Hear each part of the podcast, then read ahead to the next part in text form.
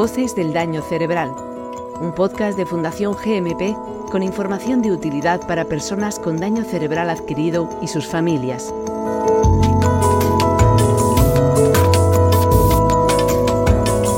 Hola, bienvenidas, bienvenidos a un nuevo capítulo de Voces del Daño Cerebral, el podcast de Fundación GMP que tiene como fin ofrecer información útil y de servicio público a las personas con daño cerebral adquirido y sus familias.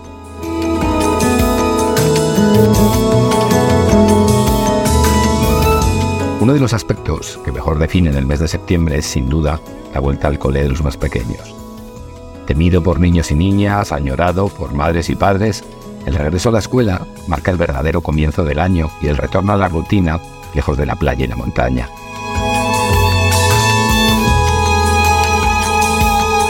Sin embargo, la vuelta a las aulas no es igual en todos los casos.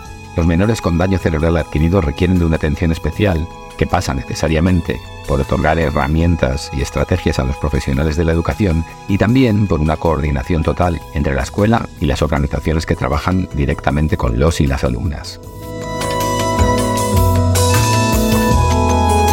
Para hablar de todo ello nos acompaña este mes Lili Gómez, neuropsicóloga infantil y coordinadora del equipo de menores de ADACA, Asociación de Daño Cerebral de Cádiz. Lili, ¿qué tal? ¿Cómo estás? Hola, buenos días. Muy bien. Muchas gracias por acompañarnos, Lili, este mes eh, en este capítulo de Voces del Daño Cerebral con un tema que creíamos imprescindible para el mes de septiembre, como es la vuelta a las aulas de los niños y las niñas con, con DCA. Muchas gracias por invitarme a vosotros. Está claro que cada menor con daño cerebral tiene una casuística diferente, por lo que preguntar si es posible su reincorporación a la escuela, pues podría ser una pregunta que no tiene mucho sentido. Sin embargo, ¿crees que el sistema educativo ordinario está preparado para recibir a menores que han sufrido un daño cerebral? Pues mira, eh, sorprendentemente cada, cada vez los colegios están más preparados en atender al alumno con gran diversidad. Pero en nuestro caso, eh, los menores con daño cerebral adquirido presentan una sintomatología muy variada y a veces sorprende a los profesores y a los compañeros, sorprende mucho esta sintomatología. Es a veces necesario formar al equipo. Sí. ¿La educación especial es el recurso solo para los casos de mayor afectación o los especialistas la recomendáis en todos los casos?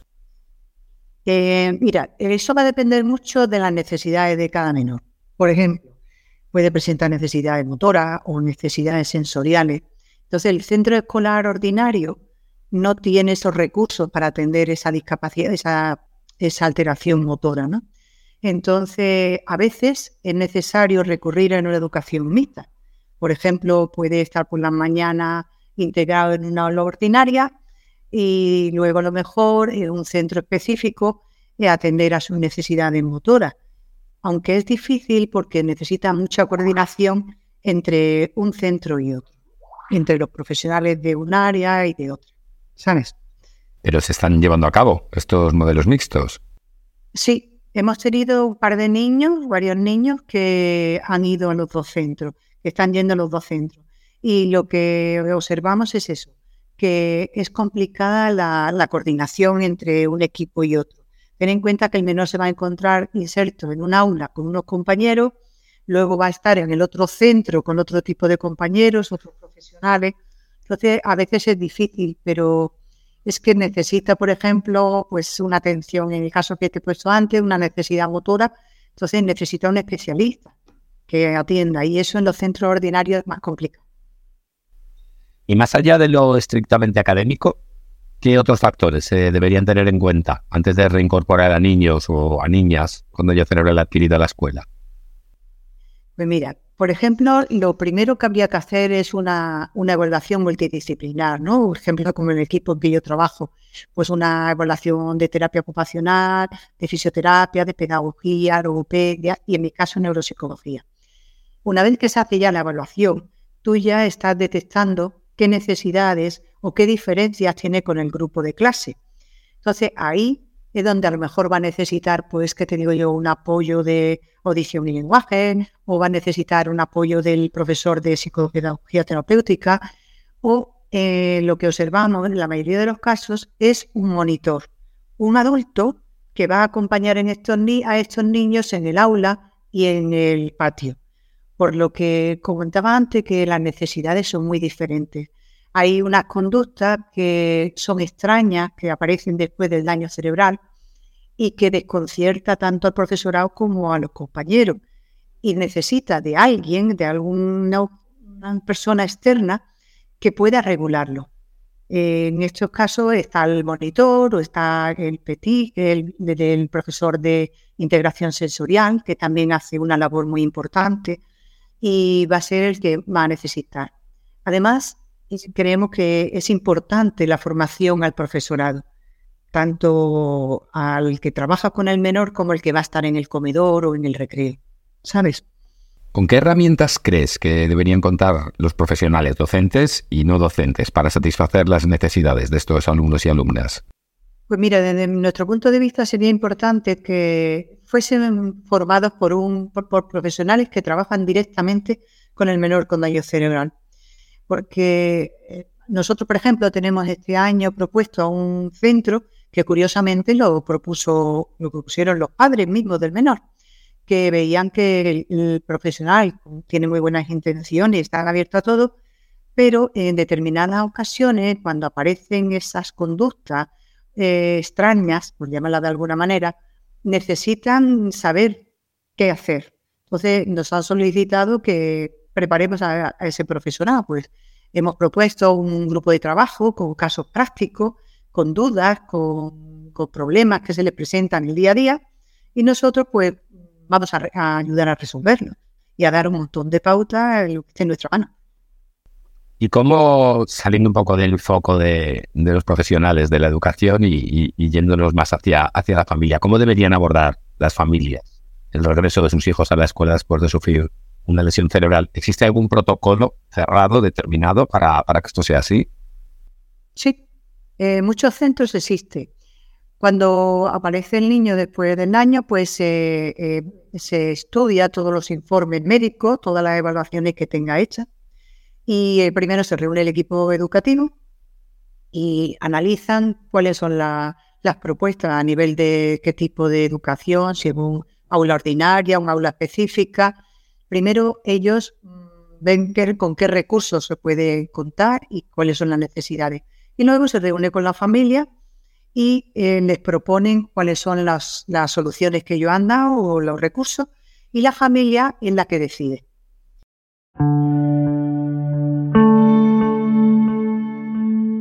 A mi niño le sucedió en verano y claro, cuando entré en septiembre en el colegio, eh, comuniqué al colegio lo que le había pasado.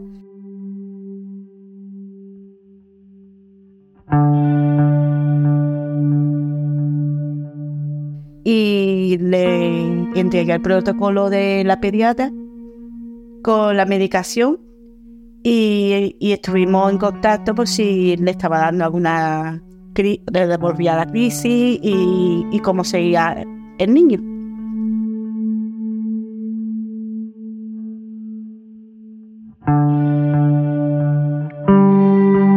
Unos y otros son los que se van a poner en contacto y, van a llegar a un acuerdo. Una vez que la familia y el profesorado pues recibe este, estas orientaciones, luego van a tener reuniones frecuentes con el equipo y además eh, es cierto que incluso todas las semanas en las agendas tienen los WhatsApp de los profesores, están en continuo, eh, contacto, ¿sabes? Sí. ¿Y se realiza trabajo también en casa? Quiero decir, las familias tienen que realizar un trabajo paralelo en casa de cara a la, reincorporación a la escuela. Eh, a veces sí, pero tampoco los, los profesorado, el profesorado quiere saturar a la familia ahí ya aparecemos nosotros. Nosotros vamos a ser un poco mediador y vamos a ser los que vamos a trabajar, en vez de casa, trabajar en el centro, porque la familia lleva ya mucho peso. Entonces, todo lo que se pueda aliviar esta carga es importante. ¿Sabes? ¿Y las organizaciones asesoráis de alguna forma a los profesionales de la educación para generar eh, estrategias de actuación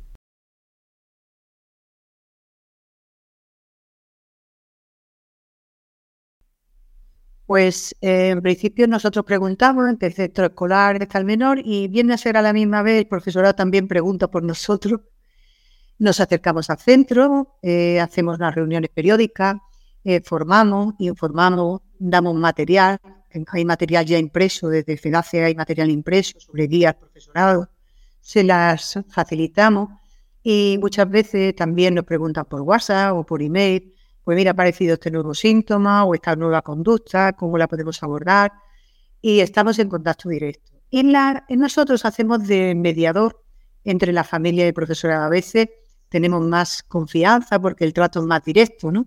Y con más frecuencia y a lo mejor el profesorado nos dice, mira, eh, ¿cómo abordamos esto? O podéis vosotros preparar a la familia para, mejor, para un tipo de adaptaciones.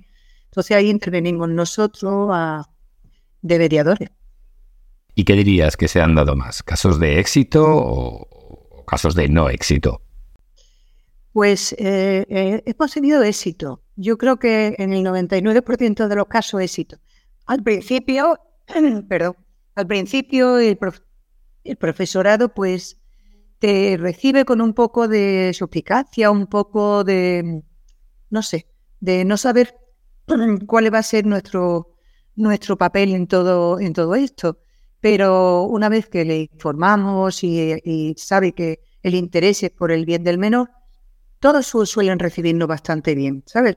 Que suelen abrirse a cualquier tipo de pauta o consejo. Nos preguntan a veces incluso, mira, este niño tiene, le hemos puesto estas medidas y nosotros a lo mejor las corregimos y es bien aceptado.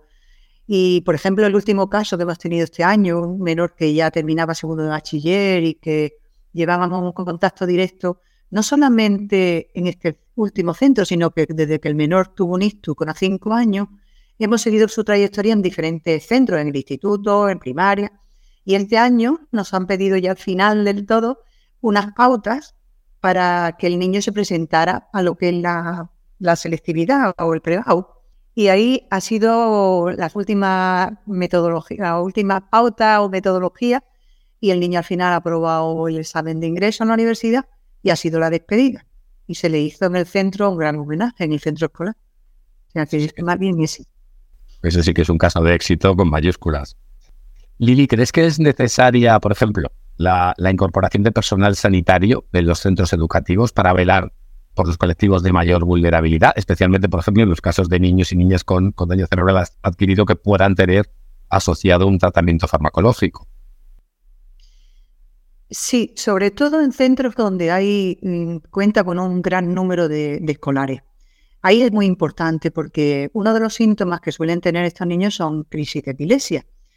Y contar con un personal sanitario es importante, saber atender y formar al profesorado, porque es él el que tiene que, esa persona, ese personal sanitario es el que tiene que formar al profesorado en estos casos, cuando aparece una crisis o cuando aparece un síntoma eh, simplemente que puede volver a dar un ictus.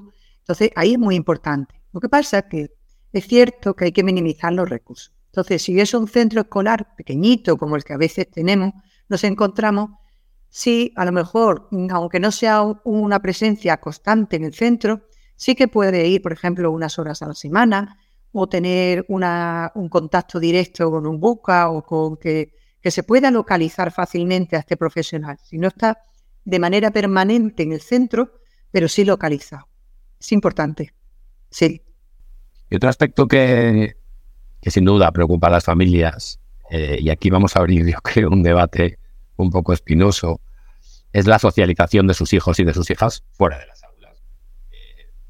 en principio los profesionales, docentes y no docentes, están eh, o se les está capacitando para que dispongan de herramientas y, dispongan de, estrategias para satisfacer las necesidades de este colectivo.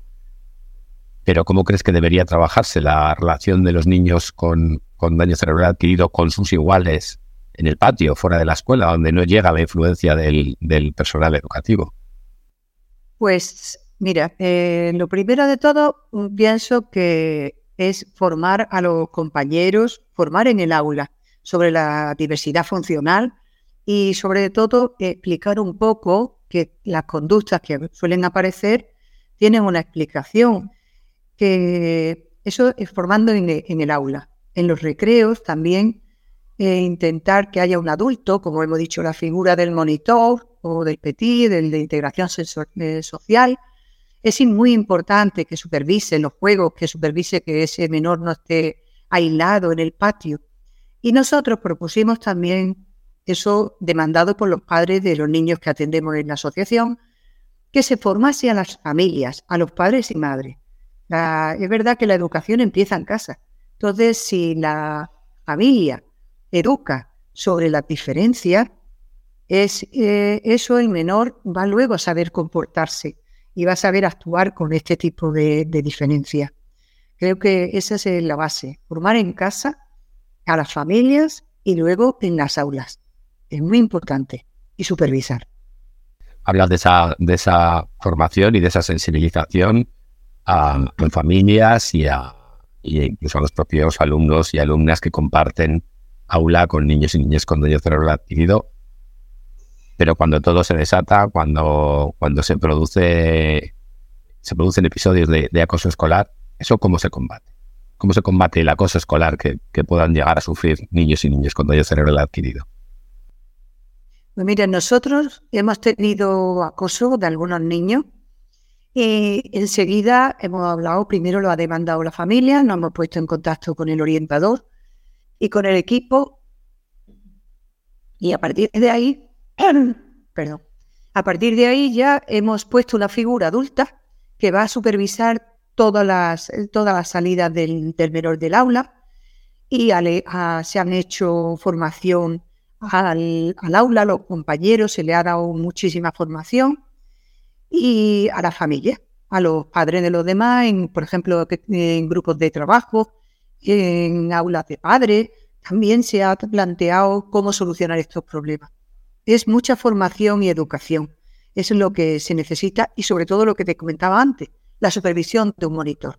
Solucionamos los problemas porque la mayoría del bullying se, sucedía en los cambios de clase, cuando salía el profesor. Entonces ahí aprovechaban y en donde sucedía. Entonces eh, salía un profesor, entraba el monitor y nunca se dejaba el aula sin ninguna supervisión. Hasta que aprendieron, ya después se fueron acostumbrando y ya se empezó a, retirar un poco la supervisión y la, y la, la relación fluyó. Para terminar, ¿crees que los nuevos modelos de homeschooling o de videoclases, etcétera, favorecerán el acceso a la educación de, de los niños y las niñas con daño cerebral adquirido? Puede utilizarse como un recurso ser una herramienta más, como en el caso de, la pandemia, pues fue un, gran recurso, era la única vía, ¿no? Pero creemos, el equipo y yo creemos que no es sustituible el contacto directo, tanto en una rehabilitación como en una terapia. No es lo mismo. Con los, sobre todo con los, menores es muy importante el contacto directo, el verles cómo actúa, el, no sé, llegar un momento dado el contacto físico de, de abrazarlo o de cogerle una mano, o de, no sé, y sobre todo también verles cómo reacciona. la terapia en la rehabilitación no puede ser una cosa demasiado programada y cuando se hace con videollamadas y eso parece que todo está demasiado programado. Los niños son muy espontáneos y hay que reaccionar de contacto a contacto. Creemos que, que es una herramienta más, pero no sustitución. Pues con esto nos vamos a despedir. Lili Gómez, neuropsicóloga infantil, coordinadora del equipo de menores de ADACA, Asociación de Daño Cerebral de Cádiz. Muchísimas gracias por acompañarnos eh, este mes en Voces del Daño Cerebral. Gracias a vosotros. Gracias, hasta pronto.